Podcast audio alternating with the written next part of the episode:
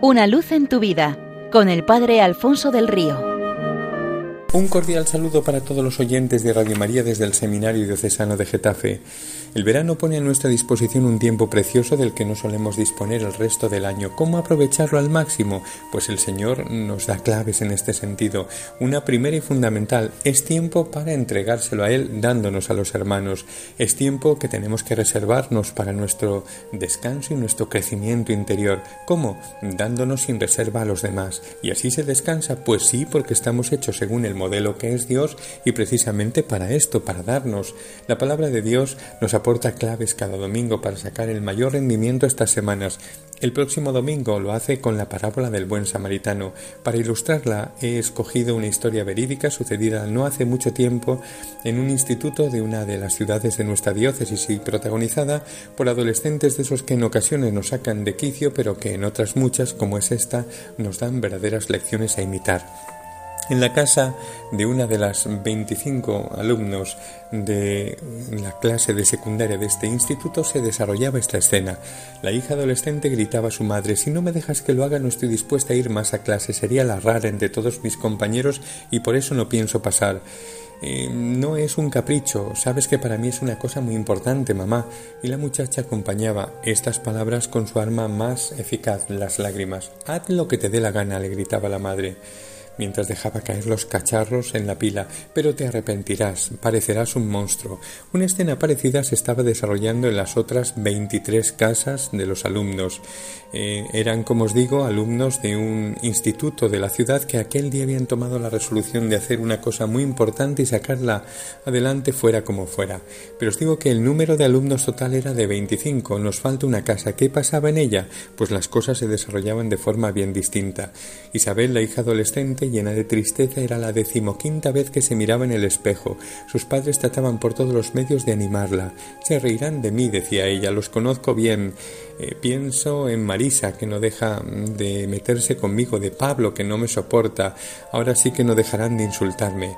Grandes lágrimas corrían por sus mejillas al tiempo que decía esto. Trató de colocarse mejor la gorra deportiva que acababan de regalarle y que le quedaba un poco ancha. El padre la miró con su aire tranquilo y le dijo Ánimo, hija, pronto estarás igual de guapa que siempre.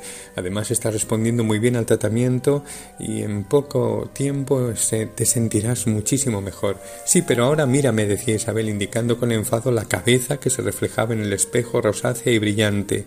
La quimioterapia que le estaban aplicando contra el cáncer descubierto apenas dos meses antes le había hecho perder su hermosa melena. La madre la abrazó y le dijo Ánimo, hija, se acostumbrarán, ya verás cómo no se meten contigo, son buena gente. Isabel levantó resignada la mirada, se colocó la gorra, agarró la mochila y se preparó para ir al instituto. Llegó ante la puerta de clase unos minutos tarde, cuando ya todos los alumnos estaban dentro. El corazón latía con fuerza, cerró los ojos y entró. Cuando los volvió a abrir para encontrar su pupitre, contempló una escena increíble. Todos los compañeros exactamente todos llevaban una gorra puesta, desafiando las estrictas normas del instituto. Eh, se pusieron de pie y sonriendo se quitaron la gorra para decirle a coro Bienvenida a clase, Isa, dándole un fuerte aplauso.